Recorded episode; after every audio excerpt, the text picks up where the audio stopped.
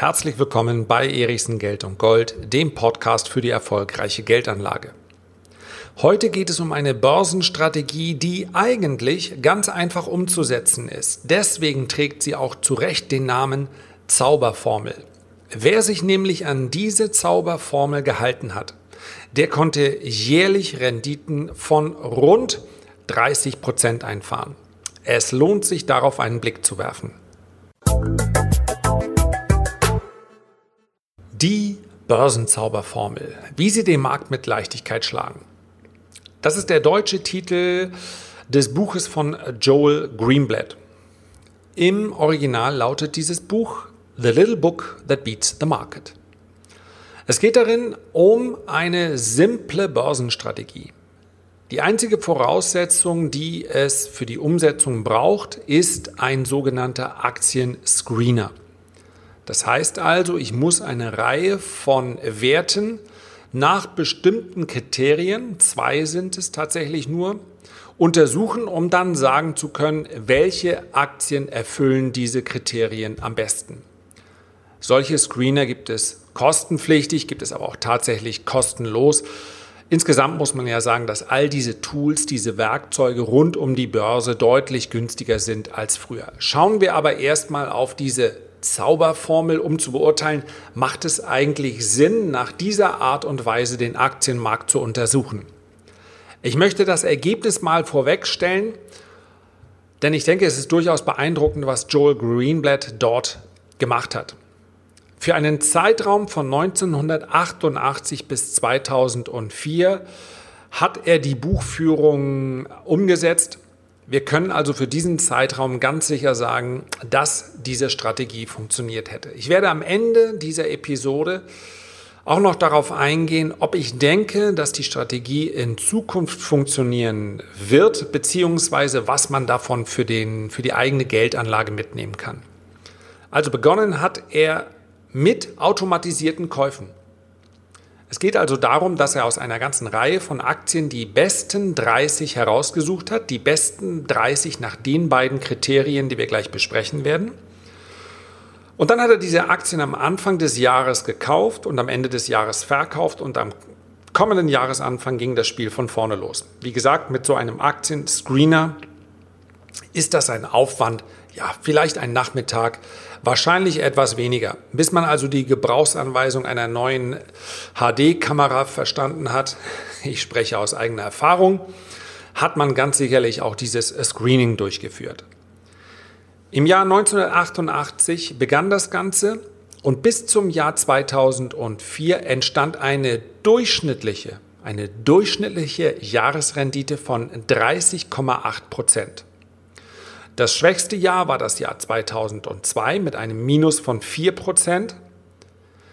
Das stärkste Jahr das Jahr 2003 mit einem Plus von 79% 79,9% um ganz genau zu sein. Das ist natürlich für eine Buy-and-Hold-Anlage, also bei einer Anlage, bei der ich einfach etwas kaufe und dann zwölf Monate halte, keinen weiteren Aufwand habe, ein geradezu gigantisches Ergebnis. Im gleichen Zeitraum hat der SP 500, der marktbreiteste US-Index überhaupt, eine durchschnittliche Rendite von 12,4 Prozent gebracht. Die Ausschläge waren hier geringer, das heißt also das schwächste Jahr war das Jahr 2001 mit minus 11,9 Prozent, das stärkste Jahr war das Jahr 1989 mit 31,7 Prozent. Also 30,8 Prozent im Durchschnitt zu 12,4 Prozent im Durchschnitt. Also eine echte Outperformance. Wie sieht die Zauberformel von Joel Greenblatt aus? Es gibt zwei Faktoren, die für ihn wichtig sind. Erstens eine hohe Kapitalrendite. Die Kapitalrendite gibt an, wie viel Gewinn ein Unternehmen bezogen auf das eingesetzte Kapital erwirtschaftet. Unternehmen mit einer hohen Kapitalrendite erzielen also hohe Gewinne pro eingesetzter Kapitaleinheit. Ja, so hört sich das in der Betriebswirtschaftslehre, das ist, müsste das Grundstudium sein, in etwa an. Diese Unternehmen sind oft in sehr lukrativen Branchen tätig, sie haben eine starke Marktposition und ähm, Greenblatt, Greenblatt selber nutzt das Verhältnis EBIT im Verhältnis zu, Klammer auf, Networking Capital plus Net Fixed Assets. So, die deutlich einfachere Eigenkapitalrendite, die kann man bei praktisch jedem Börsenportal rausbekommen. Also, man muss sich das Ganze nicht selber erarbeiten, man schaut darauf, wie ist die Eigenkapitalrendite. Das ist die Kennzahl Nummer 1. Kennzahl Nummer 2, Gewinnrendite. Die Gewinnrendite gibt an, wie viel Gewinn ein Unternehmen gemessen an seiner Börsenbewertung erwirtschaftet. Eine hohe Gewinnrendite entspricht einer niedrigen Börsenbewertung in Bezug auf den erzielten Gewinn. Greenblatt benutzt für dieses Kriterium die Kennzahl EBIT im Verhältnis zu Enterprise Value. Das ist also eine Art operative Gewinnrendite. Er selber schlägt aber vor, dass man es sich wesentlich einfacher machen kann, und zwar mit dem guten alten KGV also dem Kursgewinnverhältnis. Auch das Kursgewinnverhältnis kann man bei jedem kostenlosen Portal zu jeder Aktie problemlos rausfinden. Wir haben also die Eigenkapitalrendite und wir haben die, äh, das KGV. Wenn man also ein Screening anhand dieser beiden Faktoren durchführt, dann bekommt man eine Reihe von Aktien, und man sucht sich dann schlicht und einfach die besten 30 aus. Es können auch etwas weniger, es können auch etwas mehr sein. Es gibt ja den Ansatz, dass ab einer Zahl von, die zwischen 13 und 17 liegt, ja, ich möchte es nicht zu kompliziert werden lassen, zwischen 13 und 17 Werten liegt die optimale Diversifizierung. Wenn man darüber hinausgeht, dann erhält man keinen großen zusätzlichen Effekt durch eine Diversifizierung. Dennoch sagt Greenblatt, bei sehr hohen Summen, die man, die man investiert, sollte man 30 Werte nehmen. Mehr ist nicht notwendig. Er schlägt ganz konkret vor, dass eine, die Marktkapitalisierung mindestens 50 Millionen Dollar betragen sollte. Wenn wir das auf heutige Verhältnisse übertragen, dann würde ich sogar sagen, die Marktkapitalisierung sollte mindestens 250 Millionen Dollar liegen. Ja, das, es geht einfach darum, dass bei kleinen Nebenwerten bereits kleine Ereignisse dazu führen können, dass, diese, dass die Kurse dieser Unternehmen deutlich ausschlagen. Genau das Gleiche gilt für die Liquidität.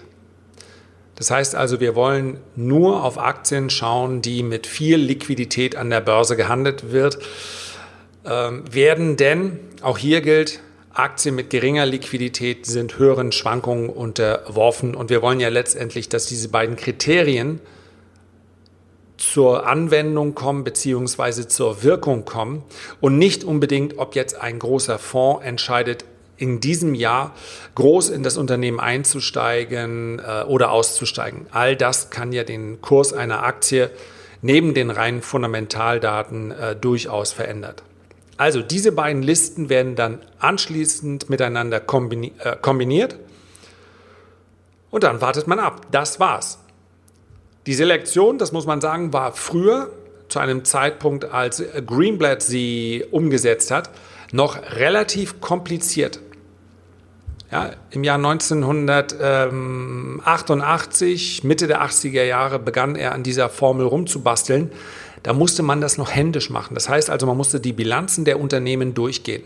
Man konnte doch nicht einfach äh, in die Google-Suchmaschine das entsprechende Unternehmen eingeben oder die Wertpapierkennnummer und konnte sich dann sämtliche Zahlen raussuchen lassen. Das heißt also, er hat die Selektion als sehr, sehr aufwendig beschrieben. Ich sagte es, mit etwas Erfahrung dauert das heute einen Nachmittag in etwa. Ja, es gibt sogar voreingestellte äh, Screener, die sind dann allerdings meist kostenpflichtig. Und da geht es sogar noch wesentlich schneller. Ist die Frage, ob diese Zauberformel heute noch so wirkt. Und zweite Frage, gibt es vielleicht einen Grund, warum die Zauberformel in der Vergangenheit so gut gewirkt hat? Und ich würde gerne mit der Beantwortung der zweiten Frage beginnen. Die Börsenphase, über die wir dort sprechen, war eine sehr, sehr gute. Das heißt also, Ende der 80er Jahre kamen wir aus der Hochzinsphase Und Anfang der 90er Jahre, 89 war noch ein schwieriges Börsenjahr, 90 auch ein schwieriges Börsenjahr, aber dann begann ein Börsenjahrzehnt bis hin zur Dotcom-Blase, welches unter dem Strich außergewöhnliche Renditen gebracht hat. Das sieht man auch daran, dass selbst die durchschnittliche Rendite des SP 500, ich sagte es eben, bei über 12 Prozent gelegen hat in diesem Betrachtungszeitraum. Und das ist deutlich über der durchschnittlichen Rendite, die die Aktienanlage sonst gebracht hätte. Man muss hier unterscheiden zwischen amerikanischen Aktien und deutschen Aktien bzw. europäischen Aktien. Das heißt, es ist kein neues Phänomen, welches wir jetzt ja aktuell auch gerade erleben, dass amerikanische Aktien unter dem Strich besser laufen. Es scheint, und diese Feststellung darf man ganz wertfrei machen, es scheint so zu sein, dass der amerikanische Kontinent schlicht und einfach bessere Wettbewerbsbedingungen für Unternehmen bietet. Ein besseres Umfeld, sowohl was die politischen als auch die gesetzlichen Rahmenbedingungen angeht. Man kann das selbstverständlich an anderer Stelle auch kritisch sehen. Wir sehen, dass das teilweise das äh, laxere Kündigungsrecht und, und, und natürlich auf Kosten der sozialen Gerechtigkeit geht. Aber bei dieser Betrachtung geht es ja erstmal nur um die reine Rendite. Und da muss man sagen, US-Aktien laufen schon sehr viel länger besser als ähm, europäische und deutsche Aktien. Also sehr viel länger als erst in den letzten Monaten, wo es praktisch jeder Anleger wohl schwarz auf weiß erkennen konnte. Denn ja, S&P 500, Dow Jones, Nasdaq haben neue Allzeithochs gemacht. Der DAX notiert noch immer darunter. Aber selbst bei amerikanischen Aktien betrug die Durchschnittsrendite in der Vergangenheit zwischen 7 und 8 Prozent. Das heißt also, die 12,4 Prozent in diesem Zeitraum sind außergewöhnlich gut. Zudem gab es in diesem Zeitraum zwei größere Kurseinbrüche. Das heißt also, wenn ich aus diesen 30,8 Prozent, die die Zauberformel gebracht hat, die drei besten Jahre rausnehme, die jeweils, und das ist vielleicht eine der wesentlichen Erkenntnisse auch aus dieser Episode, Lässt man die drei besten Börsenjahre aus dieser Statistik raus, dann sinkt die durchschnittliche Rendite ganz erheblich. Und wann sind die drei besten Jahre gewesen? Jeweils nach großen Krisenjahren. Das gilt im Übrigen auch in den Jahren, die nach diesem Betrachtungszeitraum liegen. Der beste Zeitpunkt in Aktien zu investieren in den letzten zehn Jahren, der lag inmitten der Finanzkrise. Das heißt also der uralte Spruch, genau dann zu kaufen, wenn, ja, wie Warren Buffett oder Costolani das formuliert haben, wenn das Blut die Straßen runterfließt. Das wäre der ideale Zeitpunkt zum Kaufen gewesen. Das Problem ist nur, dass die meisten Anleger sich genau dann voller Angst und Panik vom Aktienmarkt abwenden. Das zweite Problem ist, dass viele Privatanleger, wenn die Hosse länger andauert, so wie jetzt, ebenfalls sich zu früh verabschieden, weil sie antizipieren, der Markt müsse doch jetzt bald mal fallen. Das heißt also, fernab von dieser Zauberformel können wir mal festhalten, dass zwei grundsätzlich richtige Ansätze wären. Erstens, genau dann zuzuschlagen, wenn ganz viele andere ihre Anteile auf den Markt schmeißen. Und das kann man durchaus an den Faktoren Angst und Panik festmachen. Wenn also die Bildzeitung vorne drauf schreibt, dass die äh, Börse auf Sicht von so und so vielen Jahren neue Tiefstände erreicht hat, sollte man über das Kaufen nachdenken. Und das zweite, das zweite Kriterium wäre, nicht frühzeitig wieder auszusteigen, weil man meint, die Party könne jetzt vorbei sein. Wenn einem das gelingt, dann hat man bereits eine Rendite, die über dem des äh, Marktes liegt. Man schlägt also den Markt unter Berücksichtigung dieser zweier Faktoren. Nehmen wir mal ganz konkret noch die Zauberformel von Joel Greenblatt dazu. Joel Greenblatt hat einen ähnlichen Ansatz, denn er möchte ja ein möglichst geringes KGV und er möchte eine möglichst hohe Eigenkapitalrendite. Das heißt also, das sind immer relative Faktoren. Joel Greenblatt ist mit seiner Strategie immer im Markt investiert, weil er nicht absolut denkt. Und wenn wir das auf das Jahr 2019 übertragen, dann werden wir feststellen, dass wir vermutlich mit Aktien vorlieb nehmen müssen, die ein verhältnismäßig hohes KGV haben, beispielsweise im Vergleich zum Jahr 2009, und eine verhältnismäßig niedrige Kapitalrendite. Warum? Weil die Nachfrage nach Aktien derzeit so hoch ist. Die Ursache dafür ist unter anderem in dem niedrigen Zins zu finden. Man muss sich in die Lage eines Investors versetzen, der 100, 150 oder 200 Millionen oder gar Milliarden unter die Leute bringen muss bzw. anlegen muss. Was wird der machen? Der wird eines nicht machen. Der wird sein Geld nicht in Form von Papierscheinen irgendwo liegen haben, weil er weiß, das führt zu einem sicheren Verlust in Form der Inflation. Das heißt, er investiert. Und er investiert selbstverständlich in die Märkte, in denen er aus einer, zum einen die höchste Rendite erwartet, aber aus denen er möglicherweise im Fall des Falles auch relativ schnell wieder aussteigen kann. Und das kann natürlich nur der Aktienmarkt bieten. Ich kann mir ein großes Immobilienportfolio äh, zulegen, aber ich kann dieses Immobilienportfolio in der Regel nicht innerhalb von wenigen Tagen wieder auflösen, wenn sich meine Meinung ändert. Diese Chance bietet an sich nur der Aktienmarkt. Zumindest wenn wir über breit angelegte Anlagen in Sachwerte sprechen. Gold und Silber ist noch ein äh, Sonderthema, aber Gold und Silber sind in sich ja keine produktiven Anlageklassen, sondern Gold und Silber profitieren davon, wenn Kapital aus anderen Anlageklassen flieht und möglicherweise einen Schutzraum sucht. Also, Kapitalrendite und Gewinnrendite sind absolut betrachtet momentan vielleicht unattraktiv. Aber mit dieser Zauberformel bleibt man im Markt und sucht dann die relativ betrachtet besten Aktien heraus. Und auch wenn Joel Greenblatt sein Experiment dann nicht über weitere Jahre fortgeführt hat, kann man sich das natürlich schauen. Es gibt mehrere Simulationen. Das würde auch heute noch funktionieren. Ganz persönlich glaube ich, dass der Aufwand für einen normalen Privatinvestor zu hoch wäre. Zumal die Ergebnisse, wenn man in qualitativ hochwertige in Unternehmen investiert und in diesen Unternehmen auch investiert bleibt, sind die Ergebnisse nahe dem, was wir auch in Joel Greenblatts äh, Simulation sehen. Das heißt, sie sind deutlich über dem, was der Gesamtmarkt mir bietet. Insbesondere dann, wenn ich es schaffe, in äh, Krisenzeiten noch zuzukaufen. Ich möchte an dieser Stelle aber auch ganz klar sagen, dass das nicht als Empfehlung verstanden werden soll, jetzt einfach in Aktien zu investieren. Wenn, dann als eine Empfehlung, regelmäßig in Aktien zu investieren. Das hat nämlich den riesen Vorteil, ja, das ist der wahre Zauber dieser Strategie, dass ich nicht den Timing-Aspekt nutze, sondern ich sage, ich weiß um die langfristige Rendite des Aktienmarktes, deswegen investiere ich in den Aktienmarkt, ich bleibe investiert und in Krisenzeiten kaufe ich weiter zu.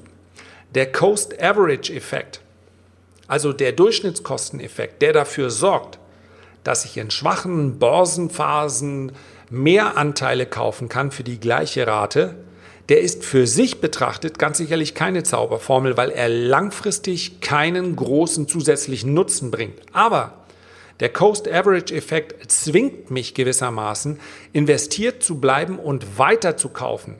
Und damit hat er eben doch einen großen Effekt, weil das neun von zehn Anleger nicht gelingt. Genau dann zu kaufen, wenn ihr Bauchgefühl eigentlich sagt, ich will gar nicht mehr kaufen. Kleines Fazit, die Zauberformel ist interessant, sie hat in der Vergangenheit funktioniert, ist aber aus meiner Sicht relativ aufwendig umzusetzen. Die meisten Privatanleger werden das nicht machen, zumal sie äh, diesen, äh, ja, diese Märkte dann in der Regel nicht diversifiziert vorfinden. Das heißt also, diese Screener schauen meistens entweder auf deutsche Aktien oder auf amerikanische Aktien. Und dann habe ich zwangsläufig als Euro-Investor auch ein Währungsrisiko, wenn ich nur amerikanische Aktien kaufe, die ganz, ganz häufig in diesen Screenings eben äh, ganz oben zu finden sind. Ich kann aber einen Teil des Zaubers auf meine eigene Anlage mit übertragen, indem ich sage, okay, ich bleibe investiert, ich kaufe in Krisenzeiten weiter zu, ich erkenne, dass Aktien ein langfristig rentabler Sachwert sind. Und wer sagt, das Thema Börse ist für mich aber einfach noch ein relativ fremdes und klar ist auch für die Geldanlage braucht es etwas Vertrauen, dem kann ich hier nur noch mal ganz offen das Angebot machen. Unter diesem Podcast findest du den Link zu meinem Report. Dieser Report ist absolut kostenlos. Ich will dir in diesem Report auch nichts verkaufen. Ich möchte dir in diesem Report den Aktienmarkt näher bringen. Den DAX, aber auch andere Indizes, sodass du ein klein wenig über den Horizont hinausschauen kannst. Ich möchte dir in diesem Report aber auch ETFs näher bringen. Einfach mal mit dem Thema beschäftigen und sagen, vielleicht ist es ja doch etwas für mich, vielleicht ist das, was der Erichsen da erzählt, ja doch richtig. Vielleicht stimmen die Renditen, von denen er da spricht, vielleicht stimmen die tatsächlich vielleicht ist das auch was für mich. Einfach mal den kostenlosen Report ausprobieren und wenn er dir nicht gefällt, dann bestellst du ihn einfach wieder ab. Das ist nämlich genauso einfach wie die Anmeldung. Ein einziger Klick unten in dem Report. Das sage ich immer wieder dazu, nicht um mir ins eigene Bein zu schießen, oh nee, Knie zu schießen heißt es, glaube ich, sondern schlicht und einfach, weil ich das selber nicht mag. Wenn mich etwas nicht interessiert, dann lasse ich es auch gerne wieder bleiben. Und die Möglichkeit möchte ich auch geben. Dahinter steckt also kein Abo, nichts. So, das war's für heute. Herzlichen Dank für deine Aufmerksamkeit. Ich würde mich sehr freuen, wenn du dir die Zeit nimmst, ein Feedback oder einen Kommentar zu hinterlassen. Und vielleicht hast du ja auch Lust, diesen Podcast einem deiner Freunde zu empfehlen, bei dem du den Eindruck hast, tja, Geld hat er, aber verstanden hat er nicht, dass Geldaufbewahrung und Geldanlage zwei völlig verschiedene Dinge sind. Es würde mich freuen. Wir hören uns beim nächsten Mal wieder. Herzliche Grüße bis dahin, dein Lars.